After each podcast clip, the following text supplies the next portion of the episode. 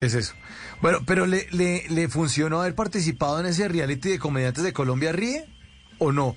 Mm, Oiga, eh, funcionó para, como, para, mi, mi mamá andaba muy orgullosa porque me veía ahí en televisión, pero creo que era ella y dos personas más que veían el programa. Porque no, pues ese programa lastimosamente, pues no, eso no lo veía nadie. Al final ya como que, o sea, como que tenían mucha expectativa del canal con ese reality, pero, pero fue como un fracaso. Mm, Yo alcancé ahí como a arañar, así, no digo como disfrutar, no, sino arañar. Ahí a pegar, como a comerme ahí el, el cucayo de, de haber salido ahí, pero no fue gran cosa.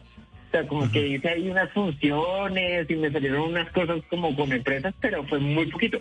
Realmente, eh, no, no, fue un fracaso. Pero es verdad que usted perdió 300 millones de pesos en ese reality, ¿sí o no? No, es, es real, claramente. 300 millones de pesos más pobre. O sea, nunca los tuve, o sea, no puedo decir técnicamente que los perdí porque no eran míos. Entonces, perdí la oportunidad de ganármelos. Ajá. Sí, yo llegué, yo llegué a la final y la final era por 300 millones de pesos. y Estuve en la final. Y pues no, no gané. ¿Y quién ganó?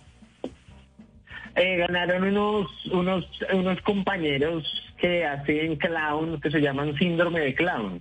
Ah, dos, sí, me acuerdo. dos chicos, ellos, ellos ganaron. Hicimos un acuerdo entonces ellos, ellos eh, a los últimos 10 del reality eh, nos daban ellos cada 10 millones de pesos. Entonces ahí arañé, si ve todos distintos son arañados. Entonces, ¡ah! 10 milloncitos de pesos. Me fui con las manos vacías, pero ellos se llevaron el premio mayor, el premio gordo. Ay, qué mamera quedar de segundo. Sí. Sí, Sí, una uno- cosa ahí como que... El no, y es peor porque es el segundo de un programa que nadie vio. Sí, sí, Entonces es peor. sí, sí, sí, sí, tiene toda la razón. Además, porque es que sentir que esa plata pudo haber sido de uno, ay, que es preferible haber quedado por ahí de séptimo y dice, no, estaba muy lejos, chao. Pero, pero cuando No, ya está pero, ahí, uy, No, pero, pero es que ahí está la trampa. Si usted siente que es de usted, pues sí la perdió. Y entonces se siente mal. Pero Claro. si usted dice, "No, pues no es mía y tengo el chance de ganármela, pues no se siente mal. pues sí, pues sí, sí, tiene toda la razón, Bueno. tiene toda la razón. Hay que, re- Para el- que uno se da- sí, a, a dar para que uno- eh, golpecitos de pecho. Sí, no, Eh, no pasa ah, nada. Bueno, pero aquí tengo entre mis apuntes que usted perdió 300 millones de pesos en ese reality y mil millones en otro. No, no, no me joda, no. ¿Qué es eso? ¿Quién escribió esto?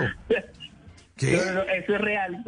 Ya, ya No. justo, a ver, ya justo 1.300 millones. Tampoco los perdí, tampoco los perdí, pero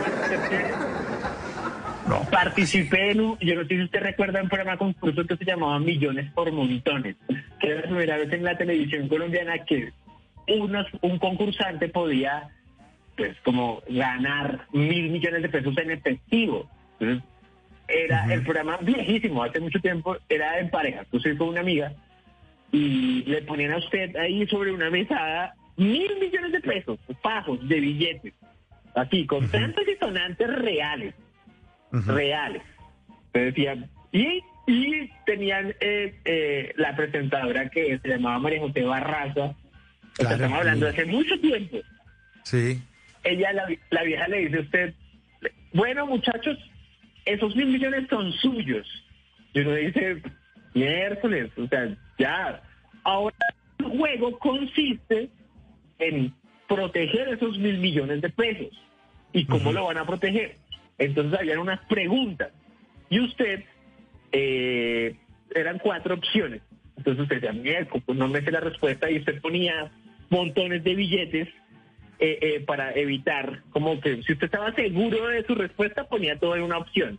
Pero entonces usted decía, no, no estoy tan seguro. Entonces empezaba a dividir el dinero.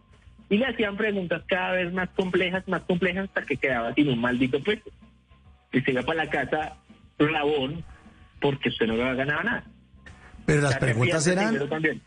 Pero las preguntas eran jodidísimas, o sea, pan- ¿no? No, em- empiezan muy, empiezan muy simple. Yo me acuerdo mucho de la pregunta porque era pregunta cáscara. En las noches la única que no se cansa es la lengua.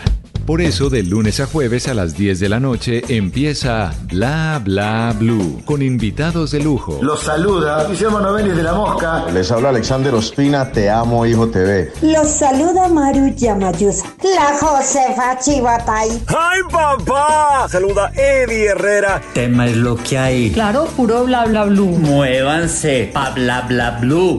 Prácticamente. Con buena música, con historias que merecen ser contadas, con expertos en esos temas que desde nuestra casa tanto nos inquietan y con las llamadas de los oyentes que quieran hacer parte de este espacio de conversaciones para gente despierta. Bla bla blue. De 10 de la noche a 1 de la mañana. Bla bla blue. Porque ahora te escuchamos en la radio.